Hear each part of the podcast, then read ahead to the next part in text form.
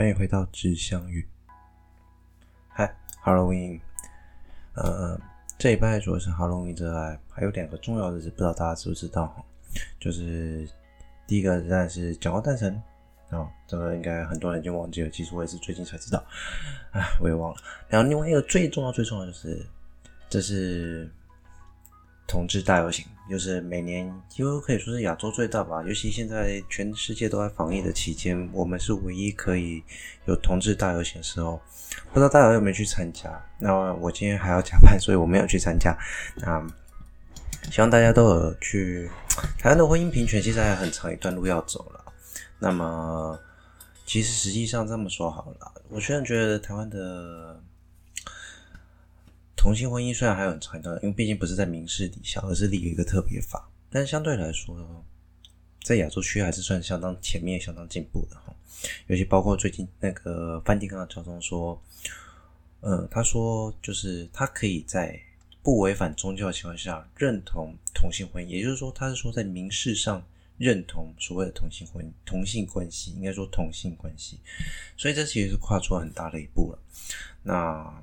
当然，我想会有很多人会反弹，还是会反弹。那台湾其实也不一定会有这种声音了。呃，我觉得这是慢慢一、慢慢、慢慢一步步去改变、去进步的。那大家都可以再去想想看，有什么更好解决方法。但我最希望、最希望还是说，如果台湾真的认为自己是一个民主法治国家，或者是说你真的想要再更进一步的话，就是把它立在民法以下，没有别的办法了，就是这样子，完全认同同性伴侣之间的关系。然后另外一件事就是，大家听得到现在外面在放鞭炮。嗯，对，我的录音环境其实没有很好，我我承认，虽然改良，我觉得我改善很，从一开始到现在进步蛮多，但是因为我家附近有庙，那最近在办活动，所以会有一些杂音。嗯，好，大家就请多多包涵哈。那我们废话不多说，我们今天来聊聊第一个话题。嗯。第一个话题呢，我今天可能还是把会讲一点小小科普，所以把它放在后面。那第一个话题是想聊聊最近闹很大的中天换照事件。应该说，中天的换照风波为什么会闹那么大？首先，我先讲讲我的看法。你觉得，你可能有人会问我说，那你觉得中天换照这件事情，就是说，好，我们先不要扯那么远，我觉得可能要让有些听众了解一下一些背景。那简单来说，就是中天，因为我们是根据所所谓的卫星广播电视法，那这个这个广这个法律，我们由 NCC 他们当时底下他们所设定，由立法院他们通过，那反正就是一一切都照法律行事。那在这样的法律之下呢，通常这些所谓的有线电视，也就是这些卫星电卫星的那种有线电视，他们的东西呢，因为毕竟有属于公共财的疑虑。需必须依依照法律执行，每六年要换照一次。那中天这次的换照风波，就是在于说，他的照有可能不会过，因为有几个违规事项，所以造成说有人会说这是一个政治色彩。那其实中天其实一直以来它的政治色彩，包就跟中视很近了。我们可以说它就是比较接近国民党 KMT，那比较接近民进党的。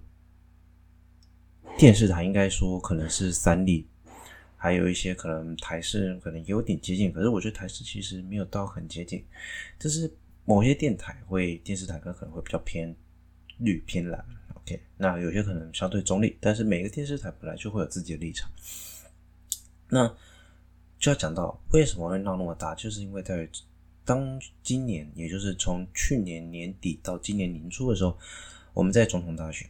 那总统大选的时候，韩国瑜先生他们的阵营的新闻在中天上播的次数相对高很多，而且出现了一些我们可以说是，如果以中文来讲，就说“子不语怪力乱神” OK，这会有什么问题？也没什么问题。其实坦白讲，没有什么问题。他爱报谁就报谁。台湾是一个民主、言论自由的国家，这个东西他没有办法反驳，也没办法反对，这个是正常。可是就是因为这样，他跟当时的主流民意有一点点不契合，也是因为他这样的广播或广告，或者是他这样的播送，反而让许多的你说我也好，或者是我们这一辈的年轻人也好，可能有一点点反感吗？可能到最后变成是我们去投蔡总统跟韩国瑜先生这场大选的投票的时候，我们可能会变成不单已经变成有点像是针对人，而不是针对政见去进行投票。我觉得美国这次大选有点这个氛围了。OK，那美国大选的问题其实还蛮多的，我觉得我们就静待最后结局，因为现在坦白说，距离大选剩没几天了。OK，那我们继续讲这些问题。那中天当时这样的报道，造成了很多电视台的不良影响啊。我觉得那时候三立的三立原本也不是个立场很很绿，然后很鲜明的一个党派。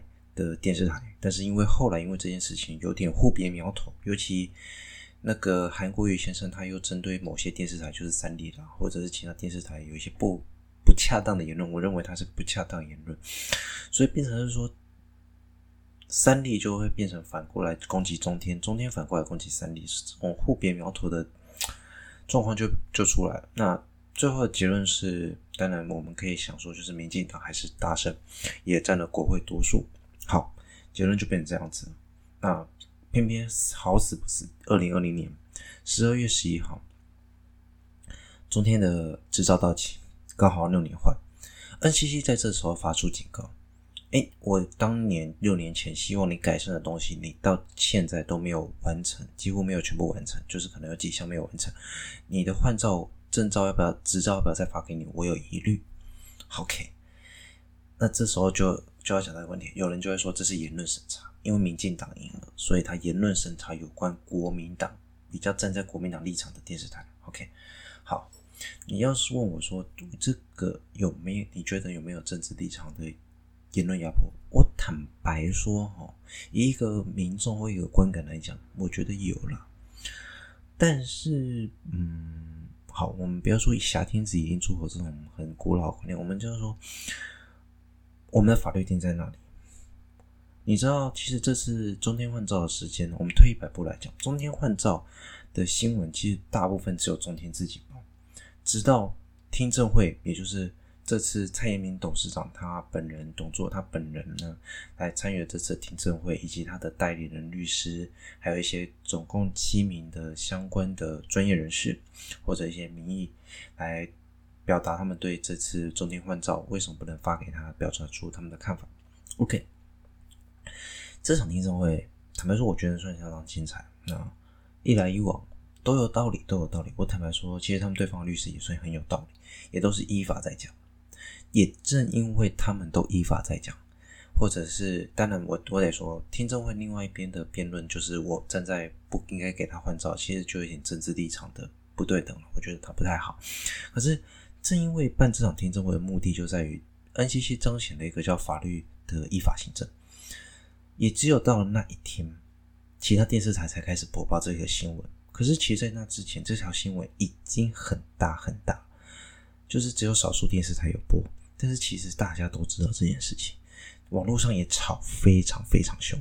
OK，那为什么电视台不敢报？我在猜，其他电视台的看法是，我就等 NCC 怎么做。你知道三立会不会怕？会怕啊！三立也播出了，在当时为了跟中天互别苗头，他们也播出一些关于子不语怪力乱神的事情，什么天空彩云彩什么样哦，那那不无所谓，我觉得都有问题。那这些电视台在等什么？其实坦白说，我觉得中天被杀鸡儆猴，这有一点点那个味道。但是其实 NCC 这么多年来，其实这些。全台湾包括无线电视、有线电视，他们的一些立场都本来就有问题，包括一些内部的审核程序啊，其实都有 problem。可是这些 problem 一直都没有被重视，因为他们就想说政府会发执照给他，所以无论如何，政府都会发执照给我。为什么我一定要照你做的呢？就算我今天没有照你的话做，你还是会发执照给我啊！我得惊啥？没啥好惊嘛，对不对？他没什么好怕的啊。久而久之，大家就会有一个习惯，就是会认为说，好，反正我不要这样做都都会过了，那我为什么一定要做？可是现在 NCC 跳出来，我觉得它有几个原因哈。第一，政党色彩；第二，民众压力。中天的形象这几年非常不好，尤其包括这次大选之后，形象越来越差。第三，NCC 想要树立一个标杆，他既然说中天刚好好死不死到期，我哪里杀鸡儆猴？以后三立或者民视、台视、中视那些人就不敢乱报，内部的审查机制他们会更严格，自我审查。提到东西保证，他们的自我审查会更标准，所以以后就比较不会有出现这种无聊无所谓的东西，或者政治偏颇的东西。那你就会问说，哎、所以我们这样不就是，嗯，中天不就真的是个牺牲品吗？坦白说，是的。站在我立场上，我觉得中天换照不要给他过呢。以依法行政来讲，我也觉得我不想给他过，因为我觉得中天真的是好死不死衰倒。但是换句话说，换一个角度想，他还有中石，好，那个蔡英文董事长还有中石，还有中石，还有什么？还有他可以做一件事，他可以把中天就收掉，人员不要动，换个名字再去申请。你懂我在说什么吗？换汤不换药的意思啊。但是他内部审查机制一定会改变嘛？那所以电视台会不会倒，不是现在讨论的重点。大家其实正在乎的是这件事情会不会变成我们被言论审查的一个重点。有些人可能会觉得，我的我其实很习惯看中天，我可能不一定支持他言论，但我就习惯切那一台。对了对了，很多人都是这么想，嗯。还是说句实在话哈，当你这么想的时候，其实有些时候就像我也一样，我也会习惯看某几台，那变成是说我们或许无形之间都被制约了。那这种被制约的习惯是不是能改变？我们常说在同温层待久都会想跳出来。其实大部分根据一个研究报告显示，的确在同温层待久的人都会想偶尔跳出来看。坦白说，我现在又。我前阵子有点跳出来，但现在又跳进去。可是我跳进去的原因是因为我发现外面的立场跟我反而不太能让我接受，所以更加深了我现在立场。但是我加深了我立场，我同时也因为知道外面的立场之后，我也开始思考说，这些东西其实实际上，如果我们想要改变，必须会有阵痛期。我们法律放在那里二十几年没有用，十几二十年没有用。是时候该拿出来亮亮刀了。当然，对于中天这件事情，我想 NCC 最后的裁判还是要等十二月十一号之才会知道。但在之前，我更重要叫美国大选，好，又扯远。那结论会是怎样？不论结果是怎样，我觉得这对新闻界以及对我们发表言论一定有很大的影响。但是我不用，我觉得不用担心的是，我们的言论自由一定还是会有保障。不是说我相信现在的政府，而是我觉得你们究竟想看到什么？我们都想看到事实。中天的问题就在于他们的事实查核能力不足，但是这并不单单只有他们有问题，其他电视台包括三立、台视、民视、中视、民各个电视台其实都有事实查核上的问题。只是中天真的是衰。好，那他这么衰，那之后我们应该怎么改进？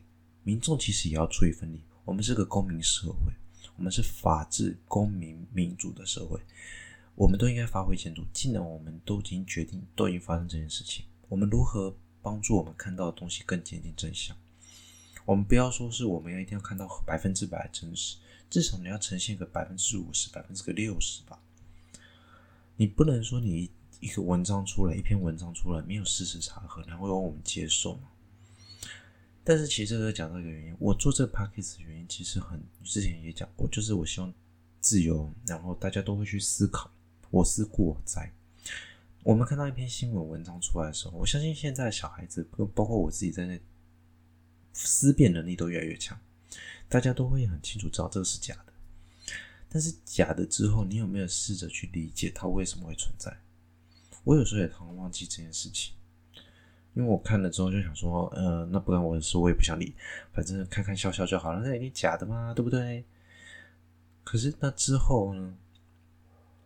其实很难结束嘛，因为之后没有办法说，我们很难去追讨。其实我觉得就是看新闻，我后来觉得要养成一个习惯，是我们尽量要保持。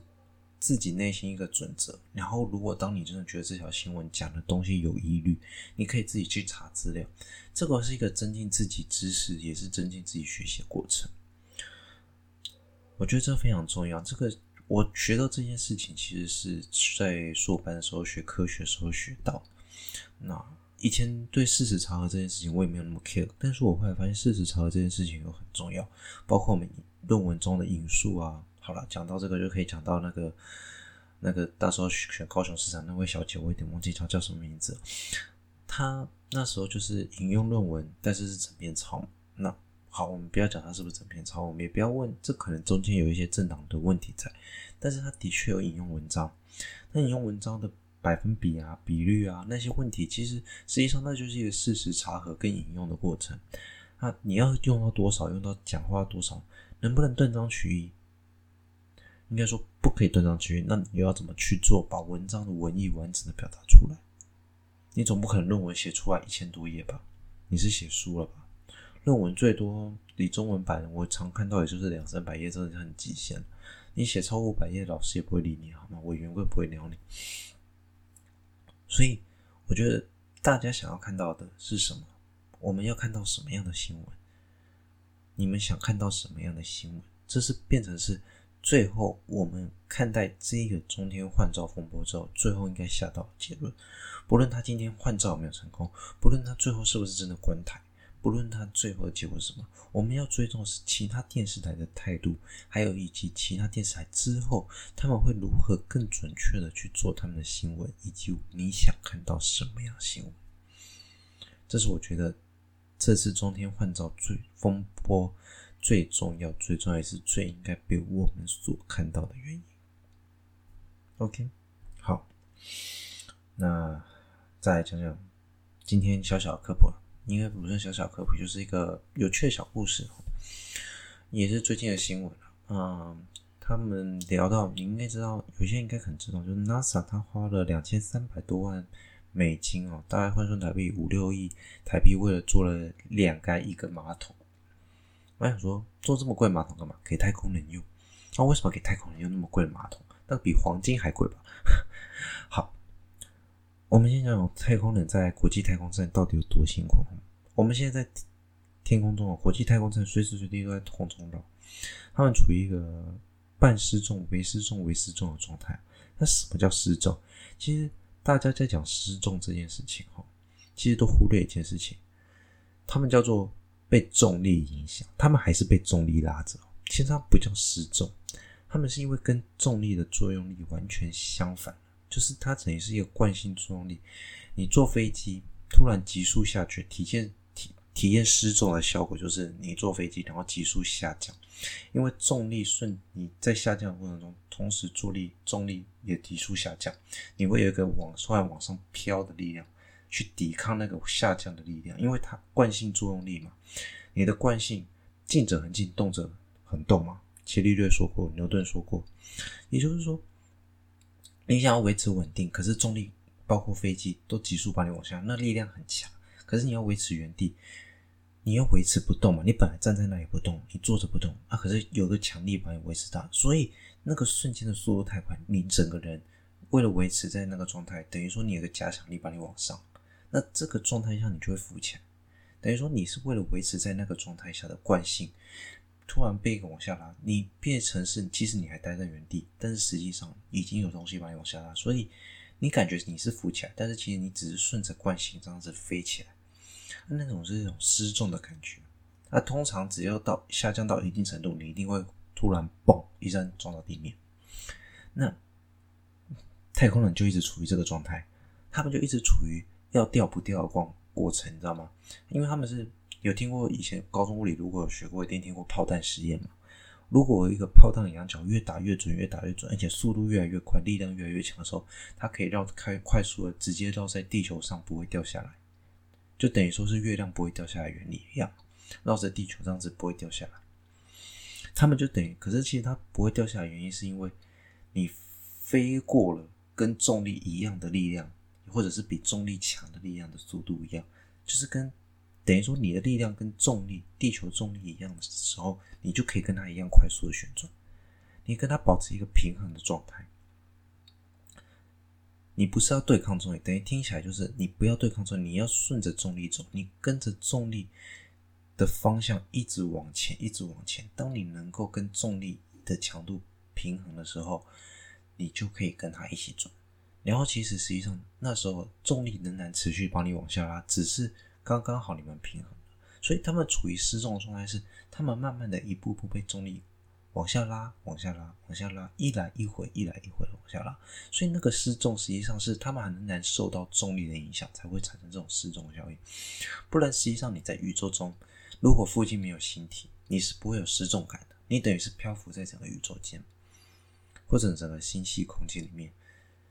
你会有失重感，就是因为你如果在太空中，太空中我们讲太空叫做 solar space，就是我们常讲 space 或者 solar space，就是太空的意思就是太阳的空间啦。所以我们讲真的，如果在宇宙间讲 space 就是 space，它是一个空间，宇宙的 space 是空间。那在太阳的空间里面讲的 space 就是太空。那你在太空中，你会受到太阳还有地球的重力影响，所以你持续会有一个像太阳或像地球力量。那你就会实现感觉很像要掉要掉不掉，要掉不掉，要掉不掉那种失重感，因为你在那个状态下其实有受到多方力量，那你又要维持惯性。OK，好，讲到这样子状态的时候，太空人长期处于这种失重状态，会发生几个有趣的例子哈。例如说，曾经就有一个影片啊，他在抱小孩，他是一个太空人，他很。就是轮班嘛。其实那个太空国际太空站是轮班制，他们每年雇每每个人上去待个几个月下来，待个几个月下来，这个过程就很有趣哦。就是上去待了一阵子，然后下来，然后回到家，哇，好开心，我抱小孩，抱着抱着呢，他突然就有人跟他讲话啊，他就转头，他转头的时候，下一秒做了什么动作？他就直接把小孩放开了，然后小孩就说嘣掉到地上，然后他突然吓一跳，Oh my god，what，画一本，呀，画一本那换一本 You back to the earth. Oh no, it's a girl 他回到地面了，所以地球重力变得特别强。他没办法体验到那个失重感。在太空中所有东西，因为会因为重力很微弱，所以它就飘起来了。那变成飘起来的时候，他他可能因为在太空中习惯了。在太空人的有些习惯，你可能会养成一些不好习惯。例如说，你把笔丢了，它就只会在那边飘嘛，不会不会掉下来。水珠都会浮在空中，习惯了，他们都习惯把东西放了，就这样子。还有一个影片很好笑是，有一个太空人在被访问的时候很好笑，那就是访问他说跟你讲一些事情的时候，然后他拿了一支笔嘛，那支笔从头到尾那十分钟的影片吧，十分钟左右的影片一直掉，一直掉，一直掉，一直掉，一直掉，一直掉，一直掉。因为他就很习惯把笔放开啊，啊放开了，他只会在前面飘来飘去啊，他再捡回来就好。你知道这是个非常有趣的习惯，那真的没办法哦。对了，要想讲一下，那个小孩好像没事啊。这个影片到底是真是假不知道，但是掉笔那个倒是真的。嗯，太空人会养成一些习惯了，但这是必须适应的过程。久了，他们只要适应了地面，还是会回归正常的。那得说太空人到底有多辛苦啊？嗯。太空人的辛苦在于说，他们必须保持一定的肌耐力哈。第一，你在太空中长期处于失重的时候，根据长期研究显示，你的血液跟血什么，包括神经系统那些循环都会变得很差，日夜会颠倒，那可能很容易引发忧郁症。所以太空人必须受过很长期的训练，不管是身体机能的训练，以及精神压力的检测、心理测验，这些都是非常高。必须非常非常，因为那毕竟不是一个极端环境，它是有非常极端环境，它不是一般人可以承受的。所以太空人已经很辛苦，在这些训练过程中也很辛苦。上去之后还要遭遇什么危险？呃，太空垃圾越来越多哦，它可能随时会打击你的国际太空站，它里面可能还会有辐射线哦，辐射线很强。在第三个，你们也听过一种叫一种笔，以前太空人刚上去的时候是用铅笔。到后来发现铅笔很危险，为什么？因为那个芯哦断掉了，啊就在空中飘来飘去。好了，不要讲刺到眼睛，你那困困的吹亏亏哈都夹掉啊，就危险没？所以铅笔在太空中不可以用。好，那你说用原子笔，不好意思，一般的原子笔上不去，因为我们一般的所谓钢珠笔啊，它是用钢珠在前面去做抵抵着你的钢珠那支。钢布笔的钢珠是会抵着那个笔的尖头，然后让那个流那个墨汁啊协助它滴下来。那在太空中因为没有重力，那钢珠不会一直在那个位置，它最后会慢慢的飘飘飘飘飘飘飘飘起来，然后那支笔就断水了，不然就大瀑大喷布啊，所以。钢珠笔在上面不能用，所以他们的圆珠笔啊，或者是铅笔，都是经过特殊设计的。太空人不能随随便便带尖锐物品上去，因为会飞来飞去，很危险。太空人不能随便用火，因为火会容易，太空站一旦烧掉，你就等于赤裸裸在太空宇宙间会死。各种各种原因。那另外一个问题就是上厕所。好，那种不能叫太空人，太空人还是人类哈，他不是变超人哈，他要上厕所，他要吃饭。那怎么上厕所？其实最后的方法就是设计了马桶，他们专用的马桶。那一开始很，现在还是很麻烦，可能就是用管子啊，把它抽真空或怎样，让它尽量不要有味道，密封起来，然后等到了一两个月下来或两三个月下去之后，才回到地球上丢掉。那真的很麻烦，而且更早期的时候，听说在那里面还会衍生出细菌，还会在空中飘。你可以想象你的大便在空中飘吗？那真的很恶心。所以 NASA 花了两千三百万美金。制造这个马桶，其实就是让它能够更有效帮助太空站的卫生。它甚至可以循环再利用，就是它里面可以压榨出循环水，或者是一些，反正它可以，例如我想起来应该是类似凹逆渗透的压力的方式，把它抽进去之后，用凹逆渗透或逆渗透的方式把干净的水萃取出来之后，我是不敢想说它再喝啦，那至少可以拿来做一些其他民生用途哈。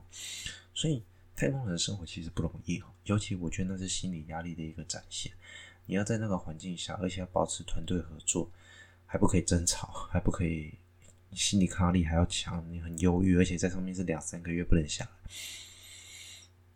那真的是非常辛苦的工作。所以我们的国际太空站其实提供了很多太空的实验相关的资料，还有一些气候变迁的资料。其实我们真的应该感谢那些默默付出资金的人。当然了，国际太空站就像我刚才说的，重力仍然持续在进行，他们会体验到失重，就是因为重力仍然对他们有作用，才会体验到什么叫失重。OK，那我刚才强调失重，是因为我刚才发音不太标准。那体验到失重这件事情，也就代表国际太空站持续的仍然在向地球坠落，所以其实国际太空站越来越靠近地球了。所以 NASA 他们还有世界各国仍然在想一个新的计划，就是。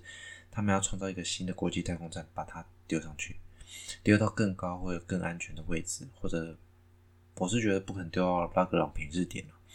虽然丢到拉格朗日点是不错的方法，因为它等于就变成地球的一个卫星，基本上不太会掉下来。可是就变得不好维修，人也不好过去了。那他们应该还是会丢到比较稳定的位置，然后持续的做动。不过现在还有很大问题是，太空垃圾很多。你们应该看过那个安海瑟薇演的那个那部电影叫什么？忘记了。反正他那一幕就是有突然有一个卫星啊，人工卫星突然被撞裂，然后变成很多碎片朝他们飞过来，然后造成受损，然后最后要逃难。事实上，这是有可能发生的，或者说已经发生了，只是可能没有造成太大危害。但是现在垃圾真的很多，地球周边的卫星根本就是垃圾区。之前也有一个文章是写说，诶、欸，可能观测报告，他们观测到好像有一颗要成为地球的卫星，但是也有后来经过推测，也有可能因为它轨迹太诡异了，那个看起来要有一个小行星要经，那个很像小行星要经过，然后成为地球的卫星，那他们说有点诡异，后来推测有可能是飞出去的人工垃圾再飞回来，你懂那个概念吗？就是垃圾回来找你了，人工垃圾就算是在回来找你。你想想看，这是一个多么可怕的事情！我们的太空中或者我们地球周边现在是布满垃圾，我们还要，可是我们还是要持续丢新的卫星上去，帮我们做气候的监测啊，或干嘛？包括台湾也都是这样。所以我觉得马克思的想法不错哦，火箭发射上去，想把它收回来，至少可以循环再利用嘛。太空产业也应该朝着循环再利用的方法去前进，这才是一个真正能够为。我们讲真的啦，我们不要讲说没有外星人。你如果一直丢垃圾上去，迟早没办法满了，就没办法再丢卫星嘛。你一定要把轨道再往上丢，花更多钱。我们不只是为了自己的环境好，也是为了未来好，我也是为了这个整个太空系统好。所以实际上，垃圾还是不要乱丢好了。我们想办法循环再利用嘛。嗯，其实这个是有计划的，目前有些计划是陆陆续续有在抓一些太空的垃圾回来，但是成效有限了，毕竟制造垃圾的速速度太快了嘛。像是也有人在做收集海洋垃圾的系统，虽然那个人好像陆陆续续发明了一些好像有用、好像没有用的东西，但是实际上效果也都是有限，至少他有那个心啊，反正都效果有限啊，就是人类制造垃圾的速度太快了啊，所以。嗯，我虽然曾经讲过，我觉得环保不算是个真议题，有点像假议题。可是如果你真的持续做，那如果真的能找到去化的管道，其实我觉得不管是假议题还是真议题，假的总有一天也有可能变成真的，对吧？所以实际上大家只要好好的去想，我们应该好好去想更多的方法，去保护好这个目前至少我们唯一能生存的星球。好，转最后话题又变得沉重。OK 好。今天大概就讲到这里，虽然说讲到这里，但也讲了半个小时。OK，好，那跟大家报个时哦，现在是二零二零十月三十一号，Halloween 最后一天，十月最后一天了，下晚上十点零二分啊！我现在录音时间可能真的没办法很准确哈啊，因为十月很忙，那我不确定十一月 O 不 OK，不过我想大家年底应该都很忙啦，所以就请大家多多包涵喽。好了那我们就下周再见了。